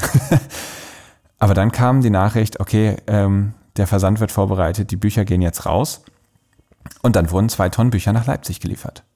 Und jetzt sitzen wir hier zusammen, neben diesen zwei Tonnen, beziehungsweise dem Teil davon, den Flo dann in seine Wohnung äh, geholt hat. Und mit diesem Szenario begeben wir uns jetzt ins Logbuch. Logbucheintrag. Und da wollen wir uns jetzt mal ganz kurz angucken, wie diese Tage hier aussehen. Das erste ist erstmal, es ist wunderschön, mit euch allen an einem Ort zu sein. Denn nachdem wir so lange an diesem Projekt gearbeitet haben, ich kannte natürlich alle von euch dann schon persönlich, hatte euch getroffen, aber ihr habt euch untereinander teilweise bisher nur online kennengelernt und jetzt sitzen wir hier zum ersten Mal zusammen die vier Personen, die wahrscheinlich am meisten irgendwie in dieses Buch reingesteckt und investiert haben und sind alle, kriegen das Grinsen gar nicht aus dem Gesicht, weil wir diese Bücher jetzt vor uns liegen haben. Und der Plan war, ja komm, wir machen ein cooles Versandwochenende. Und da ging meine Erwartung, glaube ich, auch in eine andere Richtung, als dann die Realität kam. Ich habe gedacht, ja cool, wir sitzen hier zusammen, haben eine coole Versandstraße, lachen die ganze Zeit, voll entspannte Stimmung und wir kriegen das easy alles wegverpackt. Aber äh, dann gab es da schon ein paar kleine Problemchen, die auf uns gewartet haben. Das fing vor allem an, als Flo irgendwann mal ein Buch mit einem der 800 Kartons, die wir für den Versand bestellt hatten, auf die Waage gelegt hat. Genau, es hat tatsächlich so ein bisschen anders angefangen. Relativ bald, nachdem ich diese ganzen Bücher hier nach Leipzig geholt habe und dann meintest du, Chris, ja, nee, schick uns doch mal was zu. Wir haben ja noch eine Reklamationsfrist, beziehungsweise wir müssen ja auch noch mal prüfen, ob Googler da, also die Druckerei, ob die da einen guten Job gemacht hat. Und dann, wir hatten uns das ja alles schon vorher äh, überlegt, wir hatten die Kartons bestellt, dann haben ähm, wir gesagt, ja, wir würden es gern so nachhaltig wie möglich auch mit dem Versand machen und keine Plastiketiketten darauf machen. Deswegen habe ich mit meiner Partnerin angefangen, die Kartons handschriftlich mit Adressen zu versehen. Eine Aktion, vor der du uns, glaube ich, 500.000 Mal gewarnt hast, äh, weil es so aufwendig ist. Und dann ging ich zur Post und wir wollten das Buch als ähm, als Bücherwarnsendung verschicken und ich habe dann so bei eure beiden Päckchen da und reiche die über den über die Theke und ähm, ja, ich habe die schon mal voradressiert und so. Es sind ja, glaube ich, dann irgendwie, ich weiß nicht, 2,25 Euro oder so. Und dann hat er die auf die Waage gelegt und gemeint, äh, ja, ist ja schön, dass sie es vorfrankiert oder vorgeschrieben haben, aber die sind 40 Gramm zu schwer. Also Bücherwarensendungen gehen bis ein Kilogramm, 1000 Gramm. Und wir hatten dann 1040 Gramm. Genau, und dann habe ich zu dem äh, Herrn auf der anderen Seite gesagt, ja, na dann irgendwie als kleines Päckchen. Ja, nee, dafür ist es 1,3 Zentimeter zu breit, der Karton. Weil wir hatten natürlich beim, bei der Auswahl der Kartons haben wir nicht auf die, oder nicht so genau auf die Maße gedacht, weil wir gedacht haben, für die Bücherwarnsendung, wir sind ja ne, ziemlich gut unter den 1000 Gramm, weil wir auch eine Gewichtsangabe bekommen, bekommen hatten von der Druckerei, an der wir uns orientiert hatten.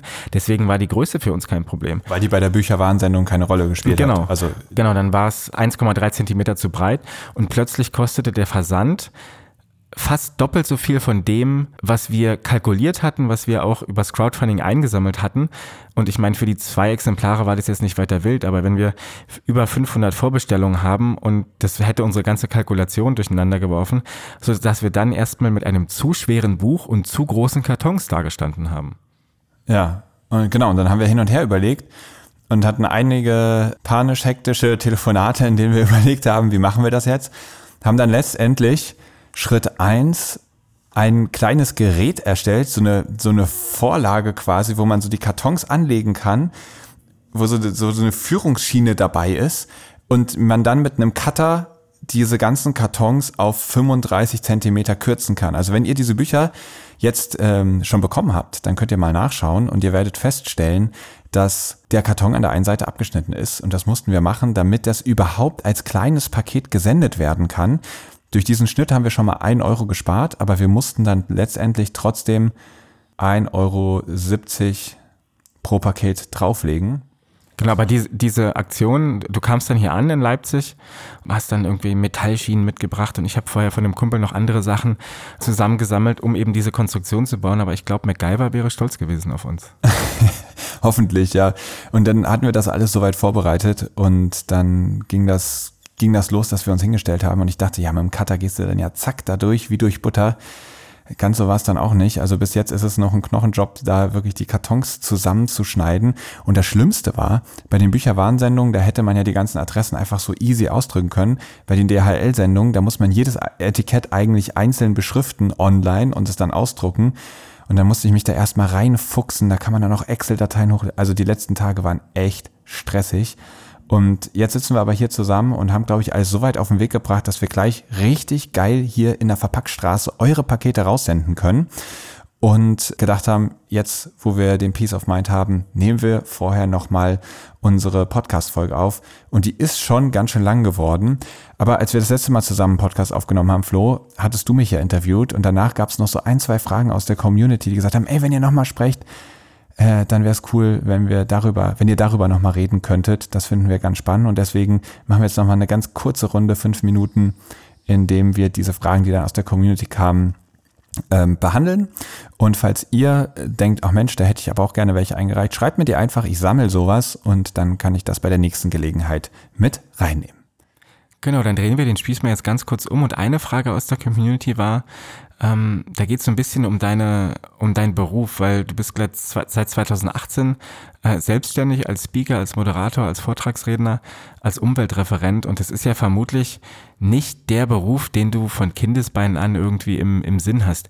Wie schwer ist es dir gefallen, diese Selbstständigkeit da irgendwie aufzubauen, beziehungsweise wie kam es überhaupt dazu? Okay, ich versuche es kurz zu machen. Im Endeffekt war mir lange Zeit überhaupt nicht klar, was ich eigentlich machen möchte. Mir fällt das immer total schwer, mich festzulegen, was will ich denn eigentlich mal in fünf, in zehn Jahren machen. Vor allem früher immer dieses Bild von, das ist dann dein Job, das macht man ein Leben lang, da macht man eine Ausbildung für und danach ist man dann halt Ingenieur oder sonst was. Das hat mich irgendwie fast depressiv gemacht, die Vorstellung, mich jetzt festzulegen, was ich mein ganzes Leben machen muss. Und ich habe mich nie so richtig mit was angefreundet und bin dann irgendwie so durchs Studium gegangen und habe das irgendwie immer eher nur gemacht, damit ich irgendwas mache und mir keine Gedanken machen muss, was als nächstes kommt. Hat natürlich dann nach dem Studium nicht mehr funktioniert. Und bei mir war das relativ einfach, weil alle anderen Optionen, die ich hatte, haben mich eher traurig gemacht, als dass ich mich drauf gefreut hätte.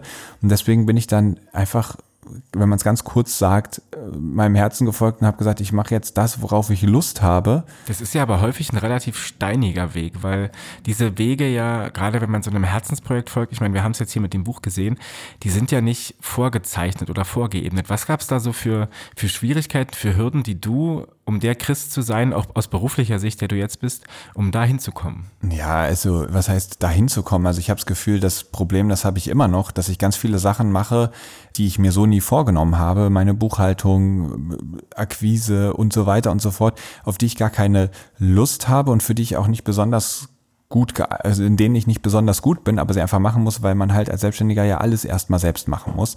Und ähm, das fand ich so das größte Hindernis. Ich glaube, für viele ist es auch ähm, eine Herausforderung, so ein finanzielles Risiko einzugehen. Das hatte ich nie, weil ich erstens das Gefühl hatte, immer einen Backup in der Form von Familie zu haben, dass ich zur Not einfach bei meinen Eltern einziehen kann und sagen kann, scheiße, es hat alles nicht geklappt, kann ich erstmal kurz bei euch unterkommen, um mich zu sortieren. Und ich am Anfang auch ja, ich habe ja viel in Surfcamps gearbeitet und sowas und hatte mich einfach daran gewöhnt, dass das Leben, wenn ich irgendwo in einem Zelt schlafe und für Kost und Logis drei, vier Stunden am Tag arbeite, richtig glücklich macht, habe ich irgendwie so eine, so eine niedrige Fallhöhe gehabt und hatte damals, weil ich mich ja nur um mich selber immer kümmern musste, gar nicht so Sorge, dass das irgendwie nicht aufgeht oder so. Das ist natürlich, wenn man irgendwann Familie hat oder so, habe ich jetzt noch nicht, aber dann, dann muss ich sagen, dann ist das natürlich ungleich schwerer. Hatten denn aber Freunde und vor allen Dingen Familie, ich meine, ich kenne das von meinen Eltern, meine Mutter hat jahrelang gefragt, ja Kind, was machst du denn dann mit diesem Studium? Ich hatte Anglistik, Amerikanistik studiert, also Sprach- und Literaturwissenschaften. Und dann, ja, was machst du denn dann? Hast du genug Essen im Kühlschrank? Wie war das denn bei dir, als du dich auf diesen eher unsicheren Weg gemacht hast mit, mit der Sorge, vor allen Dingen aus dem Familienkreis? Also ich glaube, meine Eltern haben beide gedacht, mh, naja, mal sehen, wo das so hinführt. Aber sie haben mir auch immer gegönnt, meinen Weg zu gehen. Ich glaube, meine Mutter war da noch so ein bisschen entspannter als mein Papa. Mit dem habe ich mal drüber gesprochen. Der meinte am Anfang so gedacht, oha, okay, aber ist sich dann auch irgendwann bewusst geworden, dass der Weg, der für ihn funktioniert hat, nicht der Weg sein muss, der für uns funktioniert und äh, vielleicht das, was wir uns vornehmen, viel, viel besser passt und hat dann da auch irgendwann so die Verantwortung abgegeben und gesagt, jetzt müssen die das machen. Wenn die damit scheitern, dann ist, ist es wohl so, das ist okay es hat dann ja ein bisschen gedauert, dann fing das mit den Vorträgen und sowas an, dann hat man schon auch gemerkt, da funktioniert was, da ist irgendwie eine Nachfrage da, ein Interesse und ja, dann waren die irgendwann, glaube ich, auch ganz, ganz happy für mich, dass das dann alles so lief und man hat natürlich immer mal irgendwelche Leute, die sich das, die das irgendwie komisch finden. Die meisten fanden es aber eher, glaube ich, ganz cool. Du hast dieses Drumherum gerade schon angesprochen, was eigentlich zu deinem Job alles noch dazugehört. Und ein großer Teil davon ist ja auch dieser Social Media Community Management. Ist das für dich anstrengend oder ziehst du da eher Energie draus? Wie blickst du darauf? Das hat sich vor kurzem ein bisschen gewandelt. Ich habe es früher gehasst, wirklich. Ich fand es immer ganz schrecklich. Erstens bleibe ich dann immer auf Social Media hängen, weil diese Algorithmen mich so fürchterlich einfangen.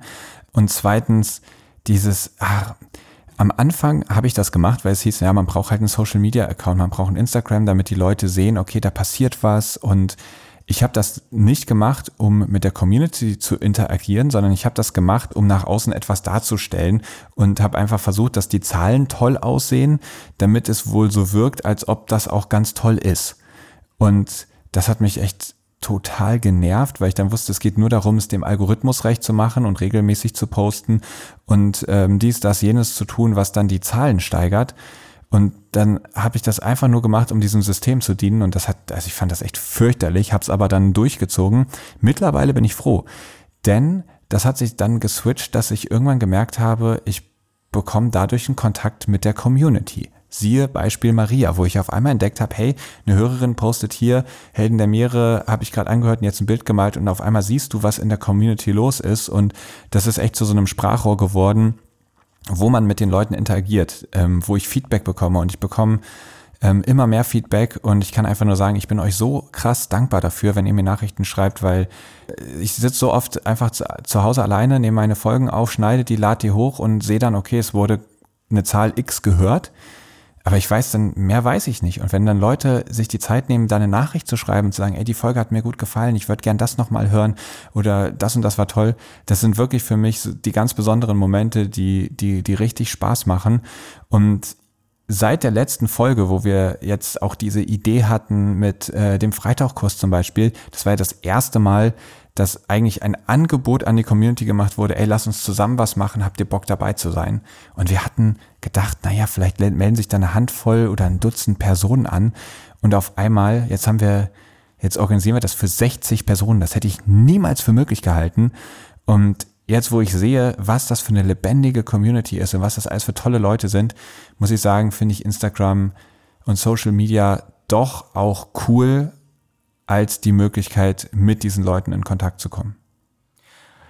Diese Community, von der du gerade gesprochen hast, die ist dir ja fast ausschließlich positiv gebogen, aber du hast es mir gestern nochmal erzählt. Es gab bislang einen negativen Kommentar äh, auf deine Podcasts und äh, ich lese mal ganz also kurz. Also in den Podcast-Bewertungen, in den offiziellen. Muss genau, sagen, ja. in, in den, in den Podcast-Bewertungen.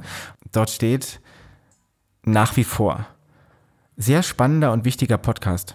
Allerdings, lieber Christian, das Gendern nervt. Was hast du da gedacht, als du das gelesen hast und wie stehst du zum Thema Gendern und warum? Äh, ja, also ich habe gedacht, äh, okay, alles klar, das war, war ja klar, dass ich die, die Entscheidung bewusst treffe, ich gender im Podcast.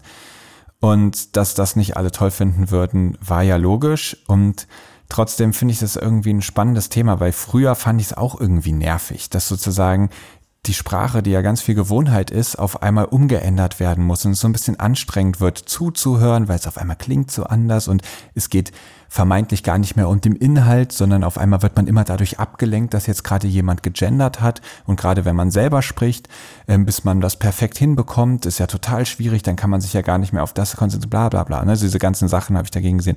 Aber andererseits, ich arbeite mit Sprache und ich, das mache ich ja nur, weil ich davon überzeugt bin, wie stark Sprache wirkt und wie das, was dann dadurch reingeht in uns, in uns weiterarbeitet und uns beeinflusst und vielleicht auch verändert. Und ich bin total begeistert von der Idee, dass alle Menschen gleich viel wert sind und, und gleiche Chancen haben sollten. Und wenn es in der Sprache Strukturen gibt, in denen die Leute nicht gleich behandelt werden, dann ist das was Schlechtes. Und wenn man versucht, das zu überwinden, dann ist das was Gutes. Dass das nicht immer perfekt ist und, und dass das manchen Leuten schwerfällt, ich kann das nachvollziehen. Aber ich finde grundsätzlich, wenn ich dann die Entscheidung treffen muss, gehe ich darüber hinweg oder versuche ich es zu verbessern, dann kommt für mich nur Zweiteres in Frage, weil äh, die Gerechtigkeit für mich einfach ein extrem wichtiger Wert ist und ähm, dementsprechend habe ich mich dafür entschieden. Und ich habe mal so einen Instagram-Post gesehen, der hat das für mich so toll beschrieben. Ich hoffe, ich kriege den zusammen. Da stand, Olaf Scholz ist neue Bundeskanzlerin. Er will jetzt scheinbar Bundeskanzler genannt werden, aber wie lächerlich ist das denn? Für mich bleibt es Bundeskanzlerin. Das war die letzten Jahre auch schon so. Das werde ich jetzt für einen Ausnahmefall nicht unbedingt umändern. Und da habe ich so gedacht, ja, da, an dieser Aussage würden sich so viele Leute stoßen, weil sie sagen, hä, wir können doch jetzt nicht Olaf Scholz Bundeskanzlerin nennen, nur weil das die letzten Jahre so genannt wurde. Und genau dasselbe ist es andersrum mit dem Gendern, nur dass es so strukturell verankert ist, dass es uns gar nicht mehr als Problem auffällt. Und da, damit ist dann, finde ich, schon fast alles gesagt. Ich kann alle verstehen, die es anstrengend finden. Das ist okay, dass wir das anstrengend finden. Und so ehrlich darf man zu sich sein und dass man nur deshalb darauf verzichtet, die Gesellschaft zu verbessern, weil es ein bisschen anstrengend ist, das ist dann nicht mehr okay. Genau, das ist ja vor allen Dingen, du hast es gesagt, eine Gewohnheitssache. Ich merke das auch in meinem Job relativ viel. Viele Redaktionen machen das auch noch nicht, wobei sie eigentlich diejenigen sein sollten, die da eine Vorreiterrolle auch im Thema linguistische oder sprachliche Gleichberechtigung angehen. Aber ja, ich denke auch, dass es sich in den letzten Jahren so sehr normalisiert hat, und wer immer noch der Meinung ist, dass bei einem Sternchen oder einem Doppelpunkt im Wort, dass dadurch Inhalte egal und überflüssig und nachrangig werden, das ist dann von meiner Warte her auch ein bisschen die falsche Perspektive. Ja, und ganz wichtig finde ich auch zu verstehen, man muss da nicht perfekt sein. Ich glaube, was ganz wichtig ist, ist einfach, dass man es versucht. Und ich bin ja auch nicht perfekt. Wenn ich einen Podcast schneide, merke ich, wie oft ich das Gendern dann doch verhauen habe und es plötzlich an der einen Stelle, manchmal im selben Satz, einmal mache, einmal vergesse. Und das hat sich auch dann entwickelt, einfach dadurch, dass man es macht. Und man muss dazu sagen, den Podcast-Titel Helden der Meere, der ist ja auch nicht gegendert. Das ist mir irgendwann später erst aufgefallen. Würde ich mir jetzt nochmal den Podcast-Titel überlegen, würde ich ihn so vielleicht gar nicht mehr wählen. Weil ich finde, auch beim Gendern ist es schön, wenn man einen geschickten Weg findet. Also, dass man äh, mitten im Satz gendert und einfach dann sagt, was weiß ich, alle FischerInnen, dann passt das. Wenn das jetzt die Überschrift ist, dann finde ich es ungeschickt, wenn da drin direkt so gegendert wird, dass es irgendwie Leuten auffällt und die sich da vielleicht dran stoßen oder sowas. Also ein Podcast HeldInnen der Meere zu nennen. Ich finde das einfach nicht geschickt. Und dann würde ich lieber einen anderen Titel wählen, was weiß ich, Abenteuer Ozean oder, oder ähnliches, wo man das sozusagen so ein bisschen umschifft und da noch nicht so krass polarisiert. Und deswegen habe ich das tatsächlich auch noch nicht geändert und finde das okay. Ich hoffe, man verzeiht es mir, da noch nicht perfekt zu sein, äh, solange die Grundrichtung stimmt. Wir haben es ja beim Buch ganz ähnlich gemacht. Also im Buch gendern wir ja auch und wir haben uns dann auch nach vielen Diskussionen erstmal dazu entschieden, den Untertitel Zehn Geschichten über die Helden der Meere erstmal auch nicht zu gendern. Ich bin mal gespannt, äh, falls es irgendwie eine nächste Edition gibt, wie wir da in zwei Jahren drüber denken, ob wir das auch anders machen. Ja, und falls ihr dazu Ideen habt, schickt uns da gerne mal bei Instagram ein paar Nachrichten, ähm, was ihr dazu denkt. Würde mich echt interessieren. So, und jetzt ist die Zeit schon so fortgeschritten. Vielen Dank, Flo, dass du da kurz nochmal das ähm, Heft des Interviews in die Hand genommen hast. Und jetzt wollen wir aber in die letzte Kategorie kommen. Ebbe oder Flut. Ebbe oder Flut. Da habe ich mir gedacht, jeder von uns stellt den anderen drei jeweils eine Entweder-Oder-Frage oder einen Halbsatz und ich mache einfach mal den Anfang. Flo, kritischer Artikel, der Missstände offenlegt oder eine OD über ein tolles Projekt schreiben? Den kritischen Artikel auf jeden Fall. Okay.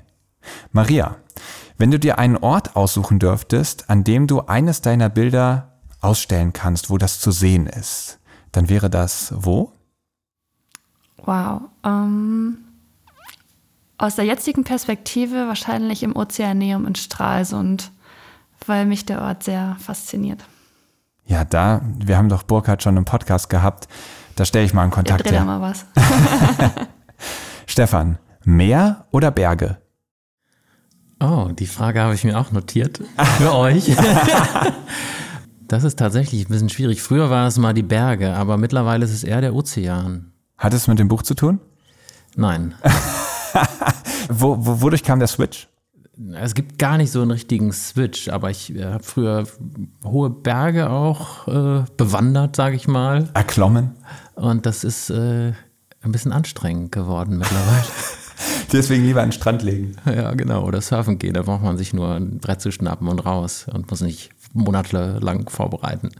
Ja, sehr gut. Das stimmt. Okay, wer von euch möchte weitermachen? Sollen wir Reihe umgehen? Maria? Ja, gerne.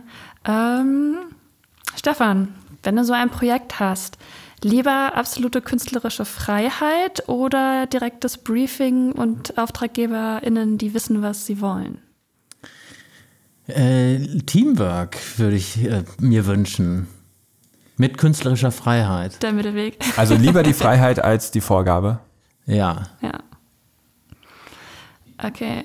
Flo, wenn du dir eine Person aussuchen könntest, die du journalistisch begleiten darfst, egal wohin, egal was, was wer wäre es?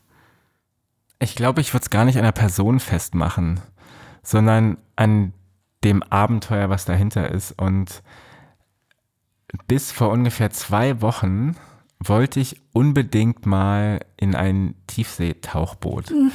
Da ist jetzt mit der Titania so ein bisschen was passiert. Ich hoffe immer noch, dass ich das machen kann, äh, weil es, glaube ich, eine, eine einmalige Erfahrung ist. Aber ich werde es definitiv nicht mit Ocean Gate machen. Die Frage hatte ich mir auch im Kopf überlegt, nämlich ob du das machen würdest oder irgendwie so. Und dann war ich so, okay, vielleicht lassen wir das. Chris, lieber Versandetiketten drucken oder Social-Media-Texte verfassen?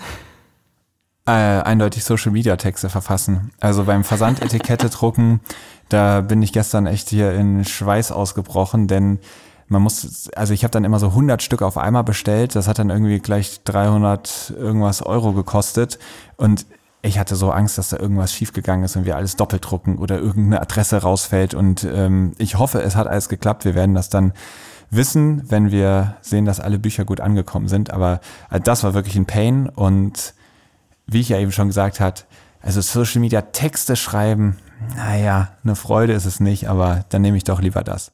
Ich mach mal weiter und äh, Chris, du kannst gleich ähm, weitermachen. Buch oder Podcast? Podcast. Ey. Nein, das ist, ach, also oh, ich liebe das Buch, wirklich. Ich bin, ich bin so begeistert. Ich finde, das ist so genial, aber ich finde, die Podcast-Gespräche, das ist ja auch die, die Wurzel des Ganzen. Und das, das bleibt für mich auch. Maria, als ich dieses Buchprojekt begonnen habe, hätte ich nicht gedacht, dass dass ich irgendwann hier mit euch sitze und das mit euch zusammen so abschließen darf. Ich hätte gedacht, ne, ich, ich arbeite zu und mache da irgendwie ein bisschen was und darf da so ein bisschen was liefern stehe vielleicht irgendwo ganz klein auf einer Seite drauf, aber tatsächlich Teil des Ganzen zu sein, hätte ich nicht gedacht und macht mich umso dankbarer. Äh, uns auch auf jeden Fall. Also uns war es ganz, ganz wichtig, dass wir euch beide hier ähm, nach Leipzig holen und einfach dieses Projekt nochmal, ja, wir haben es auch gestern schon kurz angesprochen, nicht, dass wir es abschließen, sondern einfach, dass wir diesen Zwischenschritt feiern und ähm, ja, hoffentlich noch ganz viele weitere Ideen zusammen umsetzen können. Ja, und für uns ist das wirklich auch ganz klar, weil so wie wir es vorhin schon mal gesagt haben, im Laufe dieses Prozesses haben Flo und ich uns so oft angeguckt haben gesagt, holy shit, wenn wir das alles alleine hätten machen müssen, dann wäre jetzt irgendwann spätestens jetzt der Zeitpunkt gekommen, wo wir das Handtuch geschmissen hätten. Das, das hätte einfach nicht funktioniert. Also ohne euch wäre das gar nicht möglich gewesen. Und deswegen ist es nur richtig, dass ihr jetzt auch äh, ja, bei solchen Momenten mit dabei seid und wir das wirklich auch zusammen feiern können, weil es ist unser Baby. Total großartig. Stefan, wenn du nicht dein Geld so in dieser Art Director Medienbranche verdienen würdest, was würdest du dann beruflich machen? Ja, tatsächlich mittlerweile irgendwas äh, am Meer. Ähm, ich glaube, wir haben diesen Jungen versaut. Ja, wahrscheinlich schon ein bisschen. Vielleicht bilden wir es uns nur ein, in Wirklichkeit ist er selbst schon drauf gekommen. Welcome to the rabbit was würdest du am, was würdest du am Meer machen? Ähm, Strandkörbe vermieten? Das äh, ist noch nicht so ganz klar. Es ist nur so ein Gefühl, dass ich mich da wohlfühlen würde. Ja. So, ich glaube, Stefan, du hast noch eine Fragerunde offen. Ich habe noch eine Frage offen.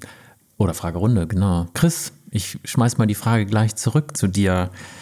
Den Ozean und nicht die Berge, weil weil, ja, die, die Meere sind es einfach. Und ich muss dazu sagen, ich kann mich auch echt für die Berge begeistern. Als Kind waren wir eher in den Bergen, waren Ski- und Snowboard fahren. Vor zwei Jahren habe ich auch mal im Sommer einen Urlaub gemacht. Die Natur ist es ja bombastisch. Also die Berge sind echt mega geil. Aber irgendwie ähm, scheine ich auf den Ozean geprägt zu sein, weil da, this is where the magic happens. Ja. Ich, wahrscheinlich müsste ich da ein Buch drüber schreiben, um das ausreichend erklären Vielleicht zu können. Vielleicht kommt man trotzdem nicht auf den Punkt, weil ja, wahrscheinlich, Tour, genau. Tour ist einfach äh, begeisternd. Ja, absolut. Und also ich könnte genauso gut, also wenn jetzt klar ist, der, der irgendein Urlaub am Meer fällt aus, es geht in die Berge, äh, würde ich glaube ich auch sagen, ey, bin ich fein mit. Ich glaube, es wird grandios. Für mich ist wirklich in die Natur rauskommen. Und unterm Strich, ich komme immer wieder zurück zum Wellenreiten. Das ist es halt, was mich am meisten anzieht und wo ich wo ich die Natur einfach so erlebe wie sonst nie und das, das ist für mich der Keypoint. Und ich kenne es ja vom Snowboarden auch in den Bergen, aber es ist für mich nicht vergleichbar, weil du wirst da irgendwie mit dem Skilift hochgezogen, fährst du eine präparierte Piste runter und ähm, hast auch das Gefühl, irgendwie der Natur eher zu schaden durch die Schneisen, die dann da irgendwie in den Wald geschlagen wurden und so weiter und so fort. Und wenn du eine Welle reitest, ich weiß nicht, da gibt's kaum was Schlechtes dran zu finden. Das stimmt, kann ich nachvollziehen. Ja. Sehr gut. Maria, ähm, Illustration, Farbe auf das Papier zu bringen, begeistert mich, weil ich einerseits handwerklich arbeite, aber auch kreativ und das so viele Dinge miteinander vereint und aber vor allem anderen Menschen irgendwie was Schönes bringt und das andere Menschen glücklich macht. Das habe ich jetzt im letzten Jahr wirklich gemerkt, dass mir das ganz viel zurückgibt, wenn Leute sich darüber freuen, was ich male. Das ist sehr, fällt mir das englische Wort wholesome ein. Also das mm. ist so ein insgesamt gutes Gefühl. Ja, dieser Moment, wo die anderen den Moment mit deinem Kunstwerk Ja. haben und Ja. begeistert sind. Ein Stück von mir sich irgendwo an die Wand hängen. Wie cool ist das denn bitte? Das verstehe ich sehr gut.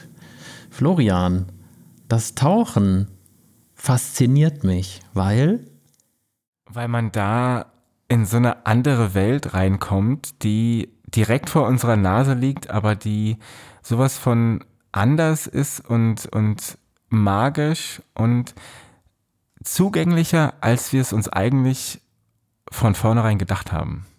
Also ich hoffe, dass du auch nochmal irgendwie ins Freitauchen kommst, dann können wir zusammen mal. Letztes. Jahr hatte ich ähm, das Glück, das ist glaube ich nur so Schnorcheln gewesen, aber mit Taucheranzug vor der Küste in Portugal und das war toll. Also über Oktopoden zu schwimmen und das live zu sehen, wie die sich von Sekunde auf Sekunde verändern, das ist einfach der Wahnsinn. Sehr schön. Na, das war doch ein schöner Abschluss hier für unseren Talk. Und jetzt würde ich sagen, wischen wir die Mikros vom Tisch und sehen zu, dass wir diese ganzen Bücher da rauskriegen an euch. Ich hoffe, euch hat das Ganze gefallen und vielen lieben Dank an euch drei, dass ihr jetzt für diesen Podcast offen wart, dass ihr gesagt habt, wir machen das zusammen. Einfach nochmal danke, danke, danke was ihr für dieses Buch gemacht habt. Und ich bedanke mich immer die ganze Zeit bei Maria und Stefan, weil Flo und ich ja ein Team sind. Aber Flo, ich möchte mich auch bei dir bedanken. Du bist ein großartiger Journalist und dass du mit mir zusammen dieses Buch verfasst hast und diese, den Großteil der Texte ja auch geschrieben hast. Also wirklich ein ganz, ganz toller Job und ähm, vielen lieben Dank auch an dich. Und vor allem auch, dass du damals so hartnäckig gewesen bist und gesagt hast, nee, wir machen das jetzt echt, weil mittlerweile macht mich dieses Projekt einfach nur noch glücklich. Dankeschön. Vielen Dank für die Blumen, lieber Chris. Ich möchte euch aber auch wissen lassen, dass ohne euch drei dieses Buch genauso wenig möglich geworden wäre. Also auch vielen Dank an euch von meiner Seite. Das war die Folge zu unserem Buch Ein Leben für den Ozean. Ich hoffe, es war für euch spannend und unterhaltsam mitzubekommen, wie dieses Buchprojekt in die Welt gekommen ist und was wir alles tun mussten, um dieses Buch dann letztendlich zu schreiben und zu drucken und zu euch zu versenden. Mittlerweile ist dieses Versandwochenende zwei Wochen her und das bedeutet auch, dass die Bücher schon längst bei euch angekommen sind. Und uns hat in der Zwischenzeit ein unfassbar tolles Feedback erreicht. Vielen lieben Dank an alle Menschen, die uns zurückgeschrieben haben und glücklicherweise scheint euch das Buch ja richtig gut zu gefallen. Und eine Bitte habe ich noch an euch. Wir haben uns dagegen entschieden, an die großen Zwischenhändler und Versandhäuser zu gehen, also zum Beispiel Amazon oder ähnliche, und versuchen das eher auf die eigene Art und Weise zu vertreiben. Das Problem dabei ist natürlich, dass diese Algorithmen, die ansonsten dieses Buch immer mehr Leuten vorschlagen würden, in dem Fall dann natürlich nicht mithelfen, dieses Buch zu verkaufen. Wir glauben aber daran, dass wir das gar nicht brauchen, denn wir haben ja euch, die Leser und die Leserinnen, die hoffentlich von diesem Buch begeistert sind. Und wenn das der Fall ist, dann tut uns doch einen riesengroßen Gefallen und ersetzt die Algorithmen durch eure Mund-zu-Mund-Propaganda. Denn wenn irgendjemand begeistert von einem Buch erzählt und sagt, ey, ich fand's total klasse, das wäre doch auch was für dich, dann ist das für uns die allerbeste Werbung. Und da wir mit diesem Projekt bisher sehr transparent waren, möchte ich das eigentlich auch fortführen. Und eine große Hoffnung, die wir haben, nochmal eine größere Menge Bücher loszuwerden, sind Großbestellungen, zum Beispiel von Unternehmen, die sagen, Mensch, zu Weihnachten möchten wir gerne an alle unsere Bestandskunden ein Buch verschenken. Denn damit könnte man sehr viele Menschen auf einmal erreichen und, so ehrlich will ich sein, natürlich auch mit einem Schlag relativ viele von unseren Büchern verkaufen. Und das ist natürlich unser Ziel, denn wir erhoffen uns davon, erstens weitere Auflagen drucken zu können, aber zweitens auch genug Geld zusammenzusammeln, um eine zweite Edition erstellen zu können. Und dann am besten nicht mit einem Crowdfunding, wo wir lange Zeit zittern, ob das überhaupt klappt, sondern mit den Einkünften aus der ersten Edition ganz unbekümmert loslegen können, weil wir wissen, okay, die Kosten, die sind schon gedeckt. Dementsprechend sind wir total dankbar über Hinweise und Tipps von euch und vor allem, wenn ihr auf eigene Faust loszieht und anderen Menschen von diesem Buch erzählt. So, das war's jetzt von dieser Episode. Ich bedanke mich recht herzlich und ich hoffe, auch wenn das Thema heute ein bisschen weiter von den tatsächlichen Meeren entfernt war als sonst, hat euch diese Folge gefallen und vielleicht sogar für die Meere begeistert. Das ist wie immer das Ziel dieses Podcasts und auch das Ziel des Blue Awareness e.V., dem Sponsor dieses Podcasts, euch für die Meere zu begeistern und euch zu MeeresliebhaberInnen zu machen. Ich hoffe, in 14 Tagen hören wir uns wieder bei der nächsten Episode von Helden der Meere. Aufnahme, Produktion und Schnitt Christian Weigand. Musik Paul Timmich und Dorian Behner. Design Malte Buck. Sprecher, Intro und Kategorien Moritz Schelius.